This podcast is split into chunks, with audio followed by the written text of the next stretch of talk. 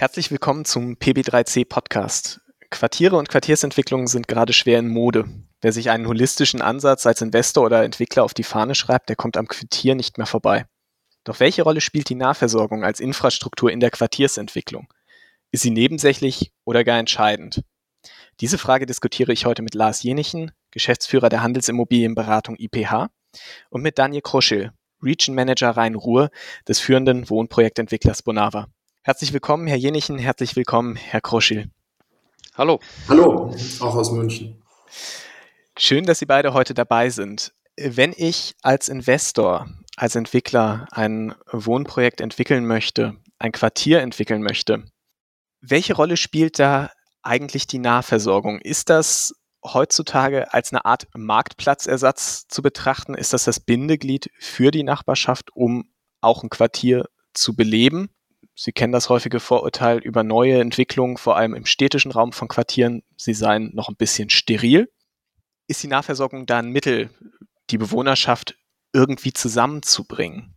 Das Thema der Nahversorgung ist sicherlich ein wichtiger Bestandteil, um Quartiere attraktiv zu machen. Attraktiv nicht nur für die einzelnen Bewohner, sondern auch für die Anwohner dieses Quartiers. Aber es ist natürlich von der Größe des jeweiligen Quartiers abhängig. Wir dürfen hier im Münchner Westen die aktuell größte europäische Stadtteilentwicklung begleiten, in der in den nächsten Jahren über 25.000 Menschen leben werden. Und wir entwickeln dort das Stadtteilzentrum, das Quartierszentrum.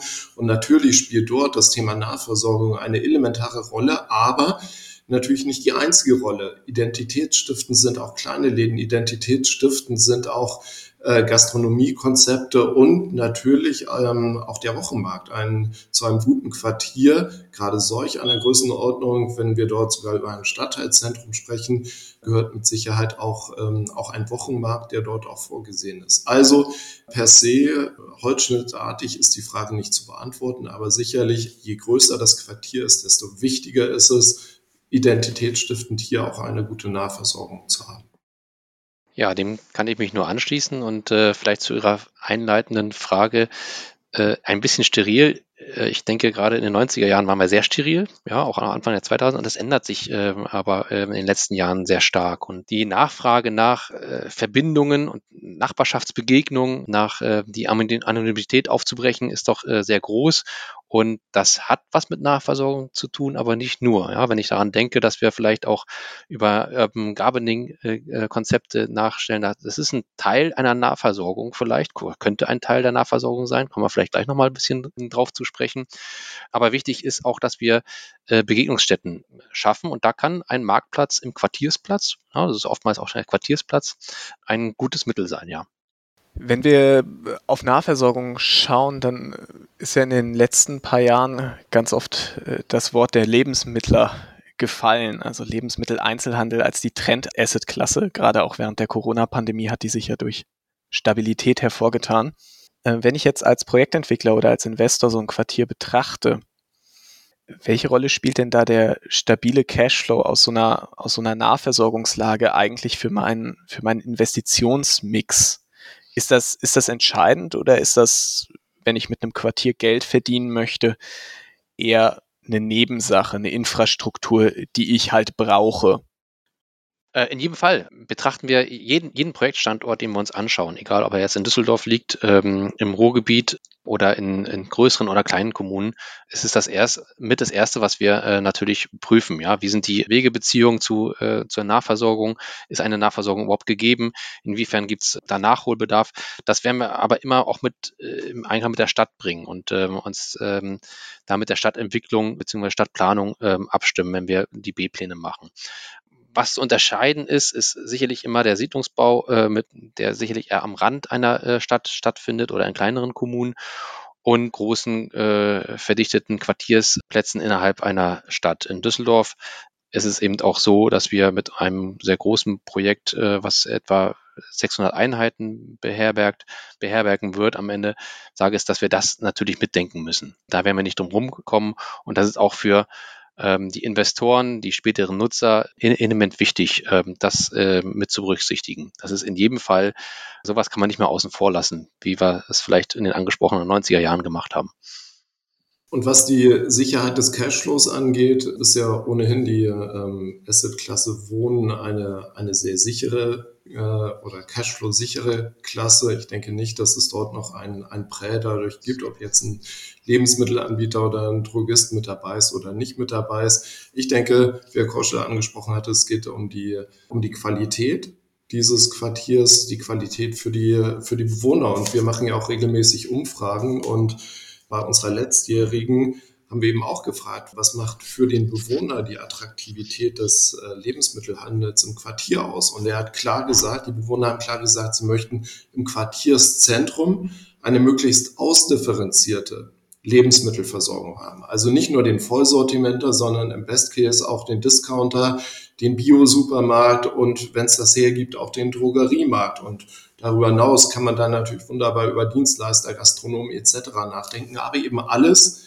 im Zentrum des Quartiers. Also nicht dezentralen äh, irgendwie an verschiedenen Stellen, sondern wirklich an einer Stelle, an einem Punkt, den ich auch gut erreichen kann, wo ich dann vielleicht sogar ein kleines Mobilitätshub habe. Ich rede jetzt nicht zwingend von Parkplätzen. Ich rede eher davon, dass wir besondere Services den, den Anwohnern anbieten müssen, wie Ladestationen für E-Bikes oder E-Lastenräder, äh, äh Verleih und all solche Geschichten. Aber das ist das, was der Kunde der Anwohner eben heutzutage von einem, von einem Quartier erwartet. Und je mehr diese Erwartungen erfüllt werden, aber Herr Korsche, da sind Sie der Experte, desto höher sind sicherlich auch die, die Mieteinnahmen, die man mittellangfristig dann an so einem Standort auch erzielen kann.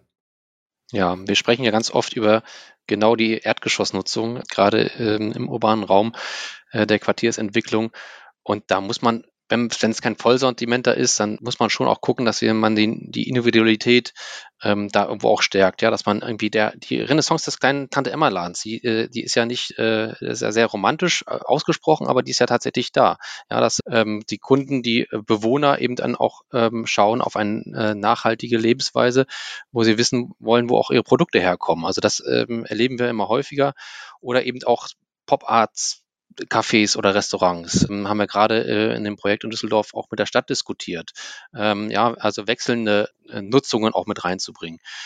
Mobilitätshubs haben Sie gerade angesprochen. Äh, dazu gehört bei uns auf jeden Fall Ladeinfrastruktur, ähm, aber auch Sharing-Angebote, die über das Auto auch hinausgehen. Ja, was das ist eben auch das Lastenfahrrad, das Fahrrad, der Roller, der Bollerwagen, ähm, weil wir die Quartiersplätze meist ja verkehrsberuhigt auch organisieren wollen, damit wir eben auch einen ähm, Treffpunkt innerhalb des Quartiers, also einen Quartiersplatz eben auch darstellen können, wo sich vielleicht auch eine Fahrradreparaturstation befindet, ja, die man gemeinschaftlich nutzt, wo vielleicht in den, ähm, in den Innenhöfen ein Urban Gardening stattfindet. Das haben wir an zwei, drei Projekten mittlerweile ausprobiert.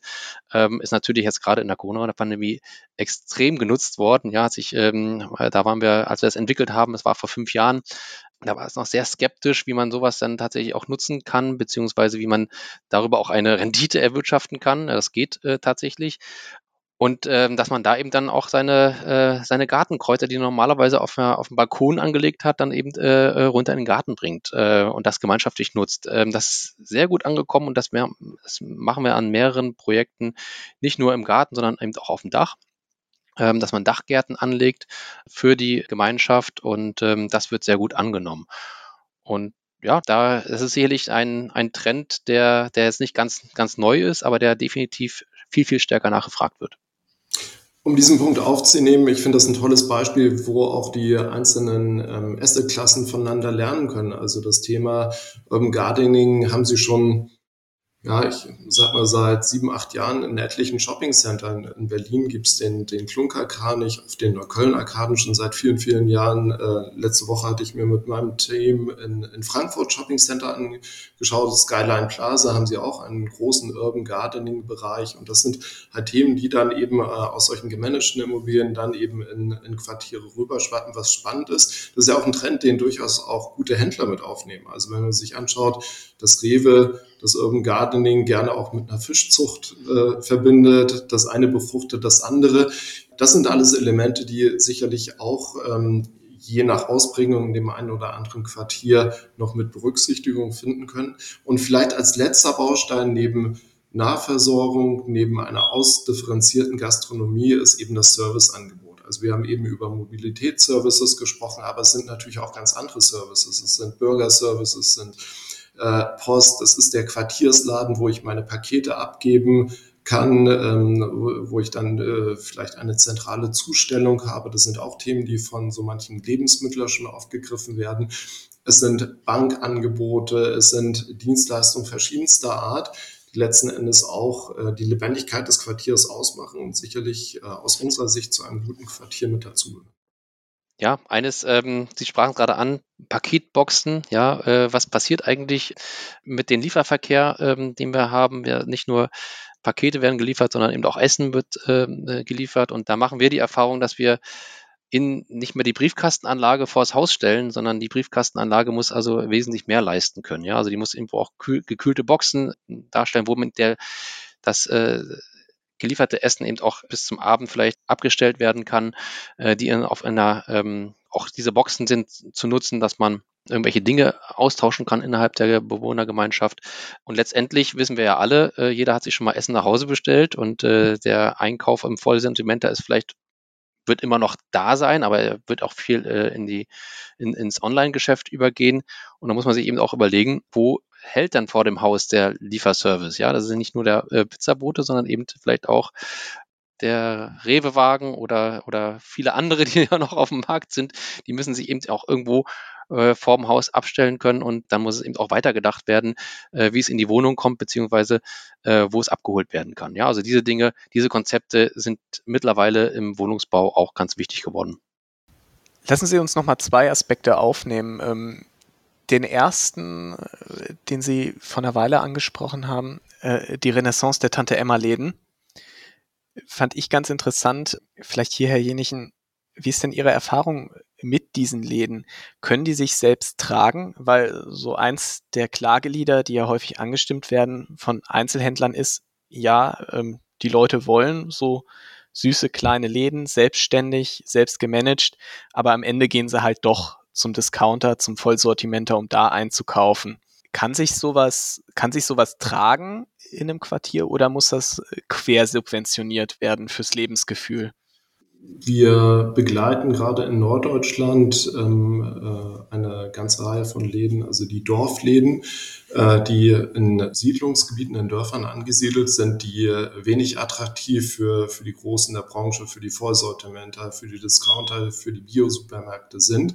Dort macht es auf jeden Fall Sinn und da ist das eine ganz tolle Alternative, die aber natürlich ein Stück weit auch unterstützt wird in den Quartieren selbst ist, glaube ich, das Thema Tante Emma Laden, wie Sie es so schön gesagt haben, ein, ein gern gesehener Wunsch, aber entspricht nicht die Lebenswirklichkeit. Aber so wie sich Quartiere in den letzten Jahrzehnten äh, verändert haben, haben sich auch Händler verändert. Also nicht nur, dass sie viele Services heute an, anbieten. Also wenn sie Bargeld abheben möchten, wenn sie ihr Paket irgendwo abholen möchten, kann man das ja heute schon bei Vorsortimentern machen. Nein, sie haben es auch gelernt, sich individuell auf einzelne Standorte einzustellen und eben zu sehen, was ist hier mein Klientel? Ist es eher also ähm, bin ich in einem kaufkraftstarken Umfeld, bin ich in einem eher schwächeren Umfeld und dass sich so mein, mein Handelsangebot sehr, sehr gut daraufhin ähm, ausrichten kann. Das merken wir schon an, an vielen Stellen, dass Händler das gut können. Die Voraussetzung dafür ist natürlich, dass sie auch die Möglichkeiten haben. Und da hebe ich auf die, auf die baulichen Möglichkeiten ab. Es ist ganz wichtig, dass diese Händler ähm, auch Räumlichkeiten zur Verfügung gestellt bekommen, also dass Räumlichkeiten in den Quartieren geplant sind, die auch ein Stück weit flexibel nutzbar sind, die schon das Morgen ein Stück weit vordenken, was die Anlieferung angeht, was Abholbereiche angeht, was Visibilität angeht, was Flächengrößen, Teilbarkeiten etc. pp angeht. Da äh, muss man sicherlich sehr, sehr frühzeitig in der Planung schon diesen kleinen aber eben doch nicht ganz unwichtigen Baustein berücksichtigen. Wie gesagt, mit diesem Baustein Lebensmittel oder überhaupt Nahversorgung wird sicherlich äh, nicht das meiste Geld in Quartieren verdient, aber es ist ja letzten Endes eine qualifizierte Bespielung des Erdgeschosses und damit an einer prominenten Stelle im Quartier natürlich auch die Visitenkarte, die je besser sie vorgedacht ist, umso besser hinten raus auch funktioniert. Mhm. Wenn wir, wenn wir jetzt eh gerade bei der Reise in die Vergangenheit waren und über Tante Emma Läden gesprochen haben, wie, wie geht man denn jetzt bei, bei einem Quartier oder bei der Planung der Nahversorgung mit einem unserer drängendsten Themen um, nämlich mit der Überalterung der Gesellschaft? Herr Jenichen, Sie hatten vorhin erwähnt, ähm, die ideale Nahversorgung für Sie, die muss zentral sein, die muss gebündelt sein im Zentrum des Quartiers. Welche Rolle spielt denn das Thema Barrierefreiheit für die Nahversorgung? Also bei Wohnen wird das ja schon lange mitgedacht. Ähm, Durchgangsbreiten werden seit Jahren rollstuhlgerecht gemacht. Es gibt bei den meisten Häusern Aufzüge etc. Ähm, ist das Thema auch schon in der Nahversorgung angekommen? Schon seit Jahrzehnten ist es da angekommen. Versuchen Sie heute mal einem Lebensmittelanbieter einen Laden zu vermieten, äh, den man nur über zwei Stufen erreichen kann. Das ist ein Ding der Unmöglichkeit. Das können Sie vergessen. Also wir sagen, das Thema Barrierefreiheit ist dem ähm, Einzelhandel, insbesondere dem Lebensmitteleinzelhandel, extrem wichtig. Deswegen müssen wir gerade äh, bei neuen Projekten sehr genau darauf achten, nicht nur zur Straße hin, diese Barrierefreiheit zu schaffen, sondern auch den Kunden zu empfangen, wo immer man ihn empfangen kann. Und ähm, an vielen Stellen ist es auch noch die Tiefgarage, eben zu schauen, dass man gut in die Tiefgarage kommt und dass auch die Anbindung aus der Tiefgarage zur Nahversorgung wirklich problemlos ist, dass sie gut erkannt wird, dass die Tiefgarage ähm, keine, keine Angsträume haben, keine dunklen Ecken hat, dass die Kunden durch das Licht geführt werden. Das machen die guten äh, Wohnbauentwickler heute schon sehr, sehr gut und sehr richtig, aber darauf muss man achten. Und ähm, Sie haben völlig recht, Trend, äh, wir alle werden älter. Ähm, äh, das Thema äh, Barrierefreiheit ist mit Sicherheit ein, ein ganz wichtiges und ein ganz relevantes Thema. Aber wir haben natürlich auch einen Lieferservice. Das meinte ich auch mit dem Serviceangebot der Lebensmittler, äh, was dann natürlich gerade auch in Quartieren greift und nicht nur den Flinks und Getiers und Gorillas dieser Welt überlassen wird. Herr Kruschel, lassen Sie uns kurz mal aus der Stadt weggehen in den klassischen Siedlungsbau. Das ist ja auch eins der Felder, die die Bonava eifrig beackert. Ich frage mich gerade, wie beobachten Sie denn generell bei der Planung von solchen, von solchen Siedlungen, wie beobachten Sie da die Lage? Gibt es tendenziell eher eine Unterversorgung oder eine Überversorgung mit einem Nahversorgungsangebot. Und falls es eine Unterversorgung gibt und Sie merken, oh, hier gibt's Handlungsbedarf, ist es aus Ihrer Sicht schwierig, ähm, da Abhilfe zu schaffen? Also das ist ja auch eine Frage, wie kooperiert man mit der Stadt, wie, wie werden Bauflächen ausgewiesen etc. Aber ähm, wie beobachten Sie das? Also ist es, ist es tendenziell schwierig, eine, eine Nahversorgungsinfrastruktur aufzubauen, wenn man äh, dort im Siedlungsbau tätig ist?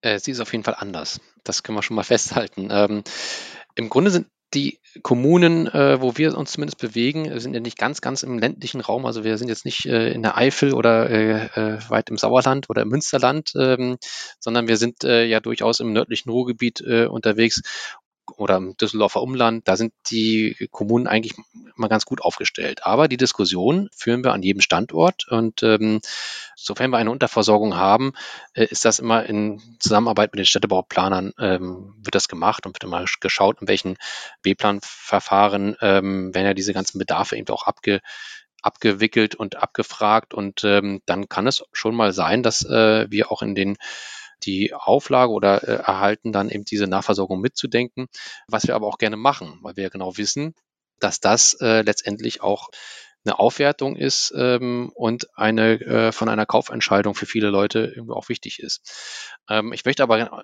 viel lieber nochmal auf den Quartiersplatz ähm, zu sprechen kommen, weil der ist sowohl im städtischen äh, Raum als auch bei so äh, Siedlungsbauprojekten von wichtiger Bedeutung. Den ähm, denken wir nämlich genauso im Siedlungsbau mit als wie, wie, wie in einer, Großstadt äh, im, im großen Quartier. Denn auch hier ist die Begegnung wichtig und ähm, das kann von kleiner Markt äh, sein. Ja, wir reden oft auch von äh, in so Siedlungsbauprojekten über selbstfahrende Supermärkte, die sich auch irgendwo aufstellen äh, müssen. Ja, das ist wieder, da kommt dieser Quartiersplatz wieder ins, äh, ins Spiel, wo auch die Bewohner vielleicht auch kleinere Flohmärkte abhalten ähm, oder auch Feste. Ich glaube, das ist äh, eine Sache, wenn diese äh, zu einer Unterversorgung kommt, muss man auch solche Dinge da mitdenken. Hm. Hat sich da etwas in den letzten Jahren geändert, wenn wir einfach mal die Bereitschaft von, von Einzelhändlern betrachten, in zum Beispiel auch mal periphere Lagen in frische Siedlungen zu expandieren. Konnte man da in den letzten paar Jahren eine Veränderung beobachten oder war das sowieso schon immer für die Reves, für die Aldis dieser Welt eine interessante Lage? Ja, wir haben im deutschen Lebensmitteleinzelhandel schon zwei ganz generelle Bewegungen erlebt. In den äh, späten 80er, in den 90er Jahren ist man aus den Städten heraus in die, in die Vorstädte gegangen, in die Bereiche gegangen, wo ich meine Flachmänner mit großen Parkplätzen davor wunderbar äh, als Lebensmittler bespielen konnte und eben nicht die, das, das mühselige Handelsgeschäft unter Wohngebäuden in der Stadt betreiben musste. Jetzt, seit zehn Jahren, merken wir, dass die, dass die Händler viel, viel stärker in die Städte zurückkommen, dass sie selbst Mischformen anbieten. Äh, jeder große Lebensmittelanbieter, sei es Edeka, Rewe, aber auch Aldi, Lidl, ähm, haben äh, alle Konzepte in der Tasche, wie ihr ähm, Laden unterhalb eines Wohngebäudes funktioniert. Das heißt also, diese, ähm, der Trend der 90er Jahre ist jetzt definitiv umgekehrt. Mit der Reurbanisierung, mit einem anderen Mobilitätsverständnis der Bürger ist das auch vollkommen richtig, was die Lebensmittler machen.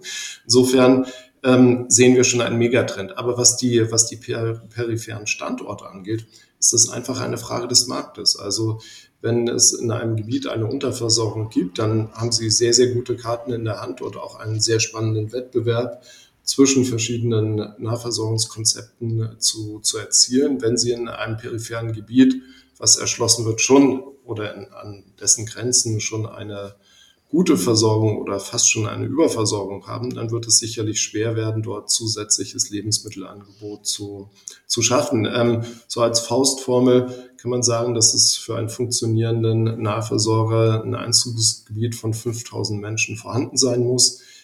Wenn ich mit meinem Quartier 2.000, 3.000 Menschen ähm, in eine Region bringe und noch das ein oder andere Umsatzpotenzial habe, dann habe ich eine gute Grundlage, um dort tatsächlich auch ergänzende additive Nahversorgung auch an peripheren Standorten hinzubekommen. Ja, was uns immer Probleme oder Kopfschmerzen bereitet, ist ähm, ähm, die Warenanlieferung, ja, also die, die Logistik, äh, die dann funktioniert. Also äh, wir würden uns immer wünschen, dass man ähm, diese Warenanlieferung über die Tiefgarage erfolgen lässt, äh, vor, vor allen Dingen in den, in den städtischen Bereichen. Das ist äh, glaube, diesen Wunsch, den, den, den kennen Sie schon, hören Sie wahrscheinlich ganz oft, derjenige, äh, äh, das umzusetzen, ist nicht so ganz einfach, aber und im Siedlungsbau ist es genau das Gleiche, ja, also das, da haben wir keine Tiefgarage, da muss man sich genau überlegen, wohin passt da die Logistik, wie ist am besten die Warenanlieferung, wie wird die bewerkstelligt, weil das kommt natürlich zu Zeiten, die jetzt so zum Wohnumfeld ähm, nicht so gut passen. Ja, das ist mal so ein bisschen der, der Engpunkt, der Knackpunkt bei der ganzen ähm, Geschichte. Ähm, das ist äh, oft nicht so richtig gut gelöst und das ist auch ähm, immer eine Frage von Kosten, aber die, ähm, ja, da würden wir uns wünschen, dass wir ähm, viel mehr über die Tiefgarage anliefern und die anderen Dinge dann so ausrichten, dass sie eben nicht störend sind. Die muss man zwingend so ausrichten. Aber das ist immer noch so ein, so ein hakeliger Punkt. Ich weiß nicht, wie da Ihre Erfahrungen sind, derjenige.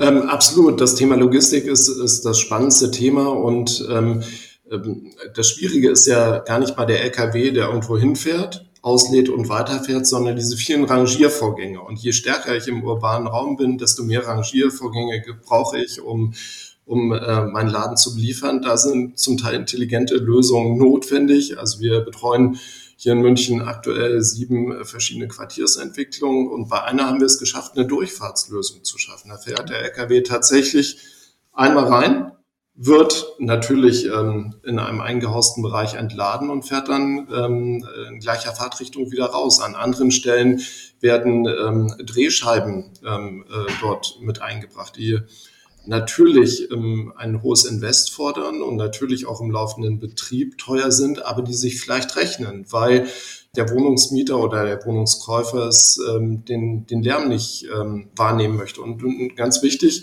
ähm, wir haben die Erfahrung gemacht, dass was der ähm, Kunde nicht sieht, nimmt er auch nicht so gut wahr. Also eine, ein Anlieferbereich, der zumindest, wenn es durch eine Pergolenkonstruktion ähm, eingehaust ist, dieser ähm, Anlieferbereich ist äh, sicherlich einfacher als, äh, als einer, der frei liegt. Aber ich bin total bei Ihnen. Das Thema Logistik ist ein ganz wesentliches. Allerdings das, äh, das in die Tiefgarage zu verändern das, äh, oder zu verlegen, ist ein guter Ansatz, bedeutet aber, dass man wahnsinnig viel Platz braucht für die Rampen, für Anlieferhöfe, die ich dann unterirdisch herstellen muss. Und da muss es schon ein sehr, sehr großes Quartier sein, aus unserer Erfahrung, dass sich das am Ende des Tages tatsächlich rechnet. Vielleicht noch ein Gedanke dazu, der uns an der Stelle ein Stück weit formal weiterhilft, ist das urbane Gebiet als, äh, als äh, neue Klassifizierung, die ja, das ja durchaus etwas höhere oder etwas geringere Lärmschutzanforderungen hat, also die, die Möglichkeit hat, eben ähm, etwas lernintensiver unterwegs zu sein. Das hilft sicherlich an der einen oder anderen Stelle gerade im städtischen Umfeld Lebensmittelhändler dort anzusiedeln, wo es noch früher ohne diese äh, Qualifikation nicht möglich gewesen wäre. Ja, das äh, darauf setzen wir auch, wobei man ehrlich gesagt, ähm, das ist wahrscheinlich noch eher Zukunftsmusik, nicht? Also wenn die, der Sattelschlepper wird nicht in die Tiefgarage passen, ja, also nicht in eine kleinere Tiefgarage, das ist völlig klar. Aber ähm, wenn wir vielleicht zum autonomen Fahren irgendwann kommen, äh, werden vielleicht auch die Liefereinheiten etwas kleiner und dann äh, funktioniert das irgendwann vielleicht auch mit Tiefgarage. Das ist zumindest wäre das mein Wunsch. Und ähm, aber das, das ist sicherlich noch große Zukunftsmusik. Finde ich äh, also äh, zu TG Lärm sollten wir mal einen eigenen Podcast machen. Ähm, ich finde es schön, dass die Politik irgendwann mal entschieden hat, äh, die Idee der Quartiersentwicklung auch mit einer entsprechenden Regulatorik zu verbinden. Ähm, das hat lange genug gedauert. Aber äh, vielleicht noch eine abschließende Frage zum Thema Logistik. Für Sie persönlich, für Sie beide, macht die Idee eines autoarmen oder einer autolosen Quartiers Macht das Anliefervorgänge einfacher oder komplizierter?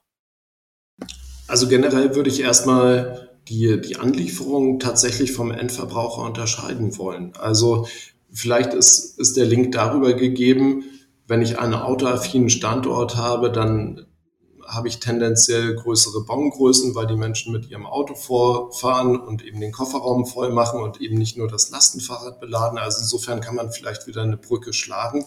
Aber ähm, auch in einem städtischen Umfeld, auch in einem Quartier, was Auto äh, oder ähm, MIV-frei ist, äh, muss ich trotzdem mal mindestens äh, mit 10,50 Meter langen LKW anliefern. Ähm, das ist die Mindestgröße und ähm, die, die muss ich halt gut berücksichtigen und wie gesagt am besten mit so wenig Rangiervorgängen wie nur irgend möglich, um es für die Anwohner attraktiv zu gestalten. Ja, Lieferzonen sind ja in der Regel vorgedacht. Gleiches gilt natürlich auch für die Entsorgung, was Müllfahrzeuge angeht. Ähm, das wird zu akzeptieren sein. Den Individualverkehr rauszuhalten, glaube ich, das macht die Quartiere auch lebenswert. Das ist definitiv so. Und ähm, mit dem Lieferverkehr äh, werden wir leben müssen. Ähm, aber der ist meistens ja vorgedacht. Von daher ist das kein Ausschusskriterium, würde ich behaupten. Aber schließt sich das nicht gegenseitig aus, besser gesagt. Ja, vielen Dank. Das wäre für mich auch schon das Schlusswort zu unserem heutigen Podcast beziehungsweise zur Frage, inwieweit ist das äh, Quartier oder ist die Nahversorgung im Quartier mitzudenken, in der Quartiersentwicklung mitzudenken. Ich habe jetzt mitgenommen, sie ist auf jeden Fall mitzudenken, ganz grundsätzlich. Zum Teil wegen der Erfordernisse der Bewohner, aber zum anderen auch als Bindeglied, um überhaupt ein lebenswertes Quartier, eine lebenswerte Nachbarschaft zu schaffen. Es kann sein, dass diese Infrastruktur vorhanden ist, aber gerade bei den größeren Neubauprojekten ähm, wird es wahrscheinlich erforderlich sein, eine neue Nahversorgungseinheit mitzuplanen und dann natürlich auch mit allem, was dazugehört, E-Mobilitätskonzepte, Barrierefreiheit, die Möglichkeiten, Lieferungen möglichst lärmschonend vorzunehmen ja, vielen Dank dafür. Fand ich sehr interessant und ja, ich denke, wir werden noch irgendwann dieses Thema nochmal aufnehmen und nochmal vertiefen, äh, wenn vielleicht dann auch die Anlieferung in die Tiefgarage irgendwann mal klappen sollte. Dankeschön. Vielen Dank Ihnen beiden. Danke Ihnen. Danke Ihnen.